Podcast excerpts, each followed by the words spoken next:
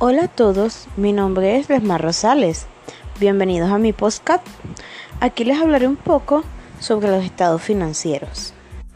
Los estados financieros, pues como dice su nombre, son documentos que muestran la situación financiera o económica de una persona u empresa.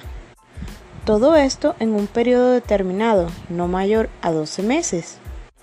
Una de las primeras cosas que es necesario saber es a qué se dedica la empresa para saber los tipos de análisis financieros que se deben aplicar. Como por ejemplo, si es una empresa de servicio o son condominios, entre otras cosas. Dentro de los estados financieros existen varios tipos, los cuales son estado de situación financiera.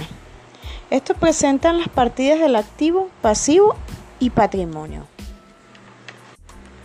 Los estados de resultado. Este muestra los ingresos, los costos y gastos en un periodo determinado para calcular el resultado que permitirá concluir si hubo utilidades o pérdidas. Los estados de flujos de efectivo. Este informa la entrada y salida de dinero. Los estados de cambios en el patrimonio. Estos informan sobre las variaciones que se presentan en la cuenta patrimonio. Y por último, las notas a los estados financieros.